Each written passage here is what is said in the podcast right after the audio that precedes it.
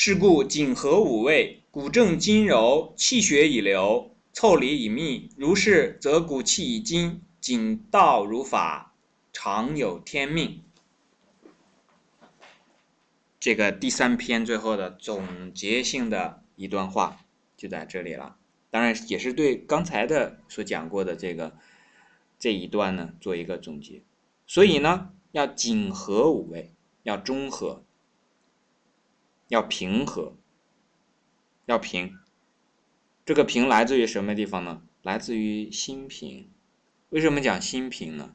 心平就是五味在你眼里来看都是一样的嘛。肉和菜在你眼里面都是一样的嘛。这个叫心平。你吃什么东西，这个盘子里的都是食物嘛。这个叫心平。不要挑肥拣瘦。如果能。心平的话呢，自然就会和，啊，每样东西你都会吃嘛。那长此以往呢，骨正筋柔。注意这个里面讲的没有像我们平常讲的说啊，这个身体好就是一定要吃的身体大一些、胖一些，这个还是从根本上的那种对自我的执着造成的。这个里面讲的是骨正。骨正是什什么含义啊？我们知道有正骨啊，那骨不正，骨斜了是什么样子呢？这人看起来呢，站立的时候啊，行走坐卧的时候啊，出现的一些不太好的动作姿势，其实呢，在内里呢，都是骨头的问题。我们如果是现在这个年代啊，很难发现这一点，因为很多人的骨都不正，很多人的这个行走坐卧啊，啊都是吊儿郎当。那这样的话呢，我们有时候会从众心理嘛，会盲从嘛。既然大家都是这样，那么多人都在翘二郎腿，好像也没有什么嘛，那我也翘，是吧？也不觉得有什么问题。但是在古代的时候呢，这些行走坐卧。行走坐立都有一些规矩在，那么出现一个人的这个骨不正的时候呢，他的这个形态啊，这个状态啊，就会显得很突出、很明显，因为别的人都不是这样这个行走坐卧的。你这个忽然有一个人，他这个看起来，比方说经常斜着个肩膀，这个弯着个背。或者是横躺竖卧的，坐的时候坐没有坐相，站没有站相，那这个就非常的明显。那当颈合五味之后呢，心态平和了，身体也有一个反应。那身体的心身身心一体呢，会体现在最开始就是来自于这个骨，骨是属什么？属水，对吧？然后水呢？是生木的，骨既然正了，那我们讲过身体的这个结构啊，最里面骨头是做一个架子，然后在这个骨架之上呢，就像一个提线木偶一样，外面就有筋，筋呢就可以变得柔软了。为什么没有讲筋硬啊？只是讲了柔。我们会发现，在骨头最重要的是正，但在筋上呢，一转就变成了柔。到这个柔上面呢，我们可以看啊，很多人的身体越来越年老的时候，你见这个小孩有非常多的啊，做这个杂技的也好，柔术的也好，身体怎么样扭过来，怎么样折过去都好，到了越老的时候，身体就开始就硬了，很多动作做不出来了，主要的原因就是这个筋啊，没有再那么柔了。筋为什么不能再像以前那么柔了呢？心没有以前那么软了，心开始变硬了。当一个人的心开始变硬的时候，哪怕年岁没有那么大，筋也开始跟着变硬。那个心软的人呀，筋也是软的，是不是很有意思？那怎么样让自己心软？或者讲怎么让自己筋软？你要想让自己筋软，那就要让自己心软。那心软的人呢，基本上来讲呢，是具备了一个做好人的基础了，只是个基础啊。所以呢，心不要太硬，有的时候呢，对自己心硬，对别人的心呢更硬。如果有一个比较柔软的心，那我们看这个柔软的心啊，经常讲说温柔是吧？他总是喜欢温柔的，不管是男人女人，总有温柔的一面，这才好，是吧？有的时候迫不得已，那你要刚强一些，但是该柔的时候要柔。刚强从哪儿来呢？不是从筋上来呀，从骨上来啊！你的骨头要硬，但是你不能把这个搞错了，说骨头是个软骨头，然后心非常硬。哎呀，这个是得有多么坏的人才能做到啊？是不是？是一个软骨头，但是呢，跟别人这个心啊很硬，这个不太好，是吧？好，讲完了骨，讲完了筋之后呢，又讲什么？气血已流，哎，气血呢就把它放在一起讲了。我们之前也讲过，气呢营气、胃气，是吧？血呢营阴，主要是。偏阴的气呢，偏阳的，那这个阴阳呢，在人的中间啊，人活一口气。刚才我们讲过，天地人，上面有天，下面有地，中间有个人，精气神，上面有神，下面有精，中间有口气，所以人活一口气，对应的是什么？是人的中道。这个中道是什么呢？平和，平和的是什么呢？心。对吧？然后你吃东西呢，五味上也要和，紧和五味。那讲完了骨，讲完了筋，讲完了气，讲完了血，就开始到什么？当然就到皮毛了嘛。皮毛就讲到了腠理隐秘。为什么腠理隐秘呢？凡阴阳之要，阳秘乃固。腠理不密，那就有非常多了，要么是。这个大汗淋漓是吧？臭理不密。那有的呢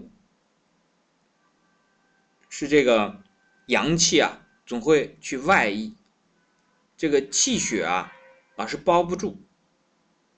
我们通常讲的叫什么呢？叫上面有盖子，下面有底子，底子呢得兜住。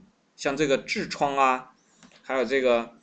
妇女的什么这个带的这种症状啊，然后这些都属于什么呢？下面兜不住，下面这个底子不不扎实。到上面呢，这种高血压呀，啊这些呢又属于上面的这个盖子盖不住，里面的这个循环啊，有中土运转的这个循环啊。运转不好，总是被破坏掉。如果这些都可以做到呢？骨气已精，骨气为什么可以变好呢？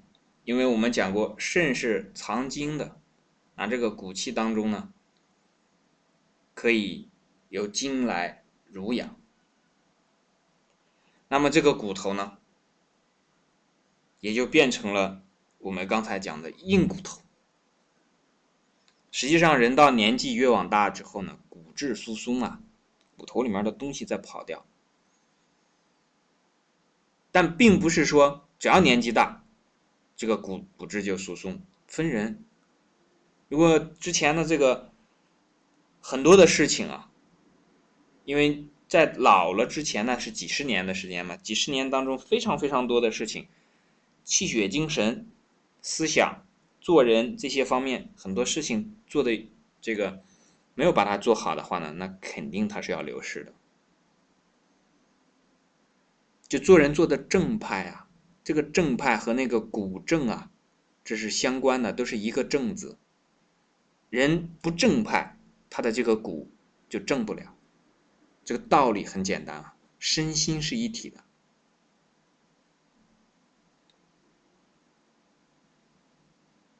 举个例子，比方说，看这个相术当中啊，稍微提一丁点儿，相术当中说一个人的鼻子啊是歪的，就鼻子为什么会是歪的呢？它和大部分是和骨是相关的，然后呢会和筋有一点点联系，但主要是骨。这个鼻子是歪的，就属于骨不正。这种人呢，心地往往是有问题的。我平常很少讲这个东西，今天怎么了？忽然讲起这个了。好，我们最后把这个“景道如法，常有天命”讲完就结束这一段。经常讲这个“景道如法”里面的“道”啊，我们也经常提到“法”。这个“法”呢？啊，不是我们现在所讲的法律了，这个法呢，是和这个道相合的，谨守大道，尊崇自然之法。那这种时候呢，你可以保有你的天命。天命有多长？据说有一百二十岁。啊，之前的这个。虚云长老啊，是活了一百二十几岁，那这个已经超出了这个范围，而且他到九十岁的时候，这个所有的牙都掉了，又重长了一口牙。那这里面其实给我们非常多的启示了。啊，上次我们在谈起来的时候，很多人连虚云长老是谁都不知道，啊，这很可惜呀。如果我们去学这个养生也好，还是去。学这个做人也好，这样的人，那无论是从经验方面来讲，还是从这个实际的这个理论来讲，那都是非常值得我们学习的呀。他总比那个电视里面上次有一次，这个见到有一个这个自己的养生的状态可能都不是特别好的老师给别人去讲怎么怎么样去吃啊，怎么样去那什么。像这种的虚云长老，他都是一百二十几岁，说或者讲之前的这个呃本焕长老，也是一百多岁啊。如果大家想要学习这个长寿的秘诀，那就向他们学习就好了，是吧？然后前几年这个呃这个有九十多岁的这个九十六岁吧，南怀瑾老师，那都是这样的呀。那为什么不向他们去请教一下呢？虽然他们人不在了，但是留下来的东西还是很多的嘛。我们可以去向他们学习一下。啊，谨道如法，那我们就知道了。我刚才所提到的这个，这个虚云长老也好，本焕长老也好，还有这个南怀瑾老师也好呢，都是谨道的人，非常谨慎的，遵从道的这种人。而且也是如法的，他如的是什么法，谨的是什么道，那大家要好好学习一下。韩愈讲过，说师者，传道授业解惑也。我们现在这个年代呢，传道的不多，很大一个原因呢，是因为我们学道的人、修道的人、向道的人也不多。自己如果是想要去学这方面呢？就要开始趁早、尽早的开始这方面的这个学习和关注。常有天命是个副产品了，一定如此的。刚才我讲过的都是实例嘛，是不是？有时候我们讲说，说的好听，不如这个来做一下，是吧？你说我这个办法怎么怎么那么好，如何如何有用？那你得在事实上做到。那像我刚才所讲的，还有这两天我放上去的那个元音老人，那也是像这种九十多岁轻松就可以活到。啊这个大家呢，我觉得学习这些东西呢，还是要向这些有成功经验的人翻回头来向他们学习，是吧？千万别搞错了对象。像我这种小年轻啊，说话其实是不太靠谱了。大家要学呢，要向这些高僧大德、真正的谨道之人、如法之人去学了。我之前就讲过，我只不过是像这个他们这些高僧大德门口的一个这个接待的看门的门房而已。那迎接大家来进入这个最开始的学习，为什么叫尊蒙学舍呢？尊蒙是乾坤尊蒙虚诵师的尊蒙，尊其高，基蒙发蒙，就是指我们才开始学习。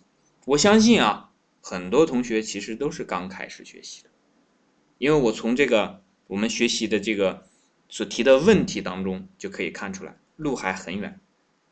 但是不要怕，一条路再近，但是它是错的，你也不要去走；一条路再远，但它是对的，你也一定要坚定的走下去。常有天命。最后补充一点，这个景道如法里面有个景字，那我们在这个《论语》当中，曾子在最后的时候说：“其与足，其与手。”然后跟他的学生说：“战战兢兢，如履薄冰。到今天啊，我活了一辈子，才可以免去这些对错误的这个避免再去犯错了。就是说，这个谨当中呢，有一个谨慎的含义。对我们来讲呢，也是说我们在。”做人当中要非常谨慎，不能够太张扬了，什么东西都不怕，主要是这一点。我们现在很多时候就是很多东西啊，不明因果，所以就会去有一有一点点放肆了。做事情的时候会有一点点放肆了，做人的时候有一点点放肆了。这个其实就属于不谨道。你不谨道，那自然就不能如法，不能如法。常有天命是不可能的事情，虽然是个副产品，那你得到也非常之难。那第三篇呢，我们就讲到这里。最后呢，希望大家呢都能够尽快的学会《内经》，学会一些中医的这个保健的知识、手法、技法，那么对自己和家人的健康呢，都有一个比较好的帮助。那也希望大家在这个整个的学习过程中呢，开心快乐。好，今天我们就把第三篇结束掉，谢谢大家。